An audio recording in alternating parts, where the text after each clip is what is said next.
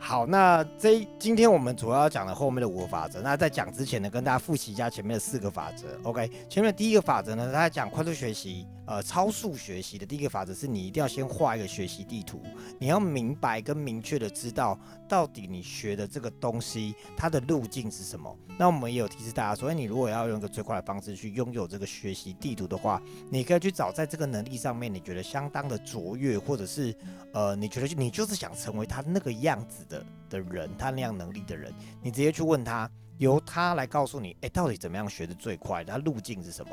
你让有经验的人来告诉你，这个是一个非常棒的方式，这是找到你的学习地图。OK，然后在第二个，第二个法则就是你要专心，你要如何拥有专注力这件事情。OK，透过专注力，把你的这个呃焦点放在真正要学习的事情上面。OK，你可以更快速、更有效率的去学习。那所以，我们上礼拜的第二个法则，我们都在讲，哎，你要如何让自己真正可以能够专注？OK，那第三个法则叫直截了当，就是你直接往你最需要、你最想擅长的那件事情。譬如说，我上举个例子哦，你要呃学会自弹自唱的话，你就不要去学古典钢琴或古典吉他，你是直接有学弹唱的吉他，或者弹唱的这个这个 piano。OK，他会直接去到你要去的位置，所以明确你要的是什么，专注在那件你要发生的事情上，这也是很重要的一个部分。OK，那到法则四，OK，反复操练直击最大弱点，在这一章这个法则的时候讲的是如何把一整段的东西切成小块小块，很小小部分小部分的练习。譬如说一个曲子有好几页的谱，那你就抓四个小节，甚至是两个小节，甚至是一个小节，有可能那个小节又特别难，是半个小节。把它拆到很小的单位，然后好好的练，然后再一个一个把它接起来。这个也是在呃练习里面非常非常重要，而且非常非常有效的一个方式。好，反复操练。好，那我们现在开始来讲新的喽。我们来讲第五个法则，叫提取记忆。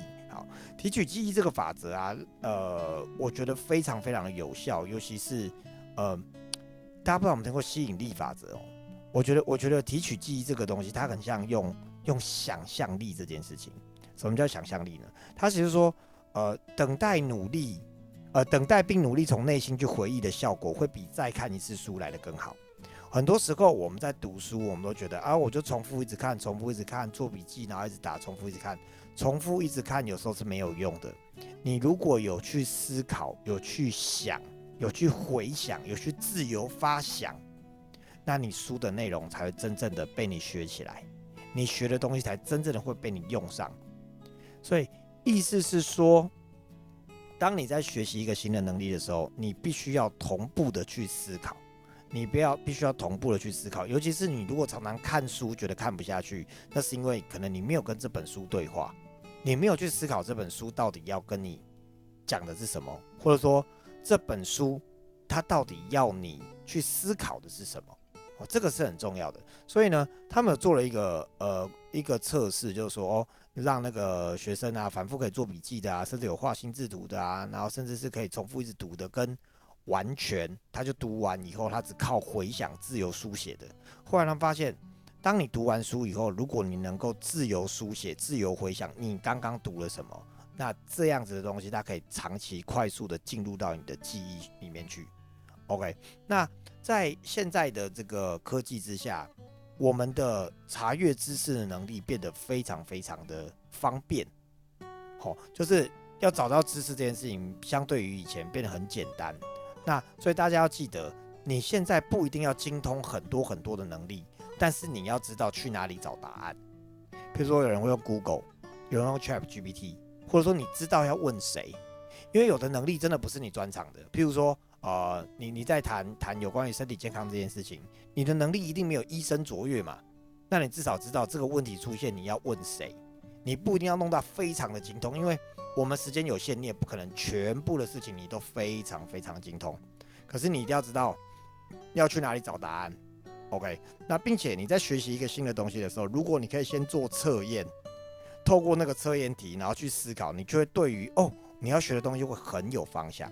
所以在学一件事情的时候，你如果能先思考你到底要学的是什么，你要问自己什么样的问题的话，其实是重要的。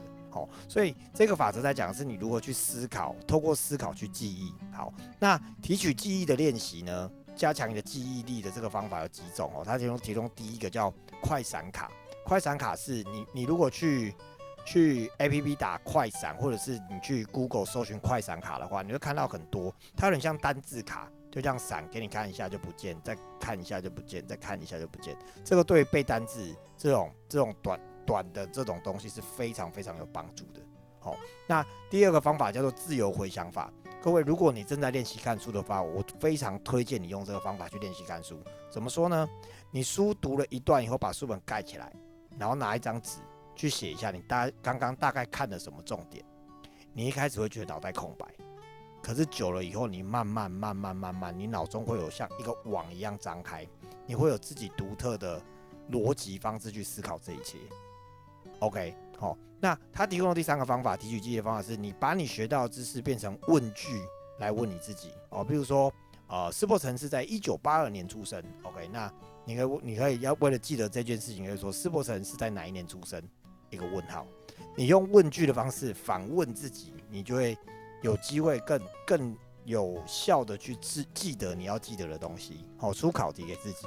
好，然后再来用实际的状况来理解。你正在看到的知识，我其实每个礼拜在开读书会，我我都会在锻炼我自己一件事情，就是说我如何把书里面看到的知识，把书里面得到的这些资讯，跟我的生活能做一个结合，就是说我可以用我的生活来举例，举例结合进去，我就会把这个东西记得，并且可以运用到我生活中。好，这个方法非常好用，我推荐给大家。我们在学习任何的东西的时候，你都记得。试试看能不能够举例，把书本里面的东西用生活的实例来做举例。只要你能举例串联在一起的话，它就有办法进入到你的生活当中。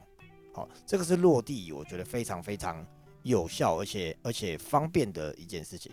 好，再来合上书本学习法，不是那个光头的和尚，是把书合上关上的这件事情。OK，把书关起来学习法，就是你不能去查询。什么叫不能查询呢？就是说，你你看书就看书，不能查东查西，你只能绞尽脑汁的去思考，从你的记忆资料库里面去找答案，找出来，用这样的方式去强迫自己提取记忆。哦，这是一些呃提取记忆的方式。哦，这是在第第法则五第八章讲的法则五，提取记忆用测验来学习。好，所以反复的让自己去把记忆提取出来，那你会把你要记得的事情更快速去记得。好，好，再来法则六，意见回馈。好，呃，意见回馈这个东西，我觉得很重要。像呃，我们之前在做财富流教练的训练的时候，其实最重要的是每一次玩完盘以后的复盘。我在带我的伙伴在进行所有的活动的时候，我们结束后一定会有一个回馈的会议，就我们去看一下今天我们学会了什么，有什么东西做的不错的，有什么东西是要调整的，我们都会说，哎，我们来三好一优化。OK，这个回馈是很重要的。譬如说。你今天要学一个新的语言的话，你直接到当地跟当地的人讲这个语言。譬如说你要讲日文，好，你直接去跟日本人讲话，跟日本人聊天。你要讲西班牙文，你直接去西班牙跟西班牙人讲西班牙文。这个最直接的回馈是非常非常非常有效的。OK，那回馈的类型也有分很多种。那跟大家说，如果你今天是身为一个回馈者，要记得。呃，不要针对个人评价，真正有效的回馈是给予有方向的回馈，就是你不要只有讲说你这个做不对，你要说这个做不对的时候，你要要也要让对方知道那怎么样做比较好。哦，如果大家都有机会当回馈者的话，其实像我的团队的朋友呃的伙伴都很知道，我我我有一个非常重要的的信念是，今天我讲的东西你你都可以推翻我，你也可以说我讲的不 OK 不对没有问题，但是前提是你必须提出更好的解决方案。不然你不能推翻，OK？意思说你不能只跟我说，哎，我觉得你这很差。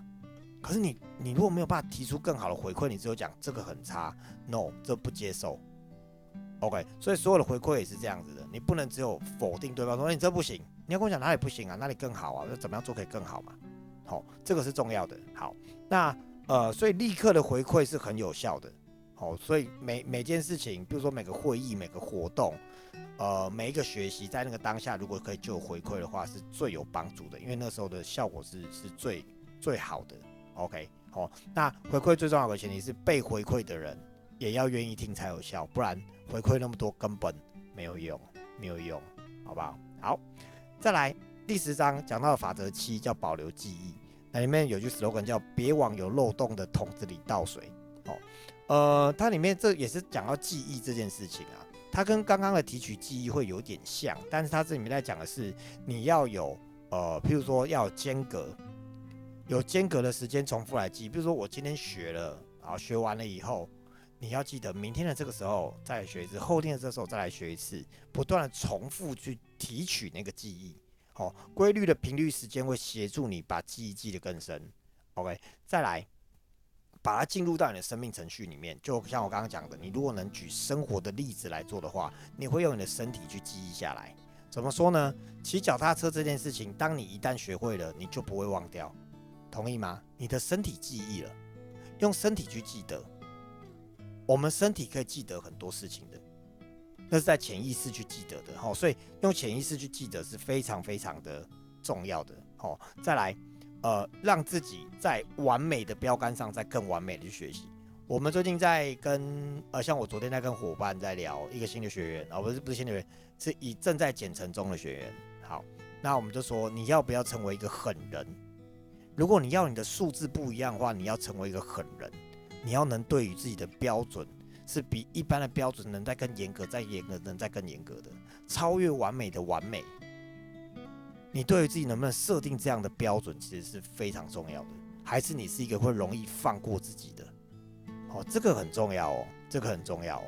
OK，然后再来，你要找一个你适合的记忆法。好，记忆法有很多种哦。那那你最好如果可以用图像就用图像，或者是你有学过快速记忆的话，那也很好哦。因为有些资讯是的确它需要。能快速记忆起来是对你才会很有帮助的。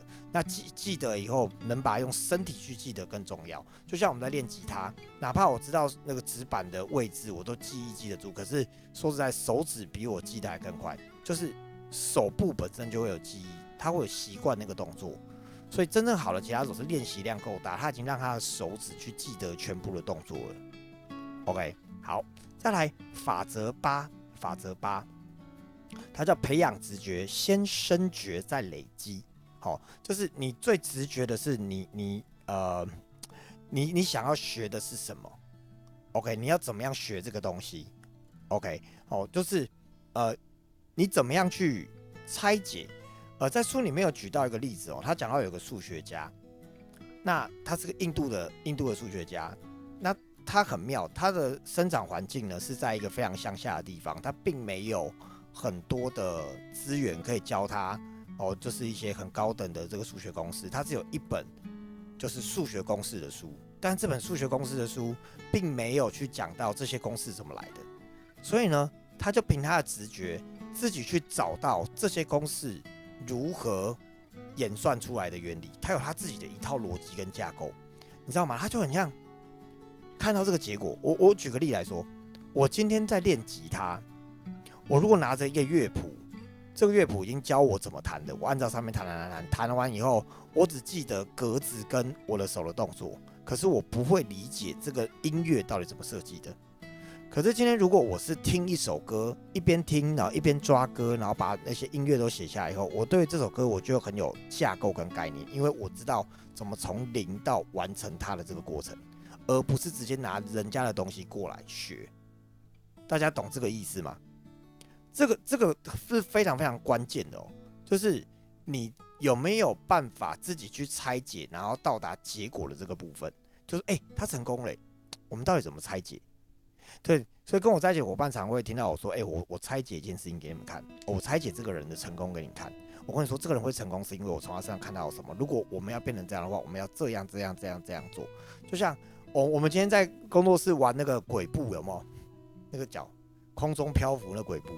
对，那这件事情其实我之前就想一下，这个东西到底要怎么练、怎么学。那我今天在那边就是教琪琪呀，哎没有琪琪没有跳，教菲菲、教阿紫在那边跳跳踢踢踢踢踢，然后突然我突然就抓到感觉了，我就知道这首这个东西要怎么练了，怎么从这里到那里。但我没有看过教学影片，可是我自己把它拆解出来，然后后面我就多拿了几个灯当实验品，对，包括恩如啊也不能拿来当实验品啊，然后小兰也不能拿来当实验品，就是。发现哎，真的哎，这样可以教哎，这可以教。那为什么我可以教？是因为我自己拆解那个过程，而且我在拆解的终点是什么？是我想要教会人家这件事情。我不是只有我学会哦。我觉得对我来说，真正会这件事情是我能教会对方才叫做会。如果只有我自己完成的话，不叫会。泰咪每天早上会打电话给我，泰咪就知道了。我我都会在想的就是泰咪的问题，我到底怎么样协助他会？其实对我来说，那就是我的锻炼了。对，当当我今天我的能力，我真的有办法支持到另外一个人可以跟我拿到一样的成果的时候，我觉得那才是真的。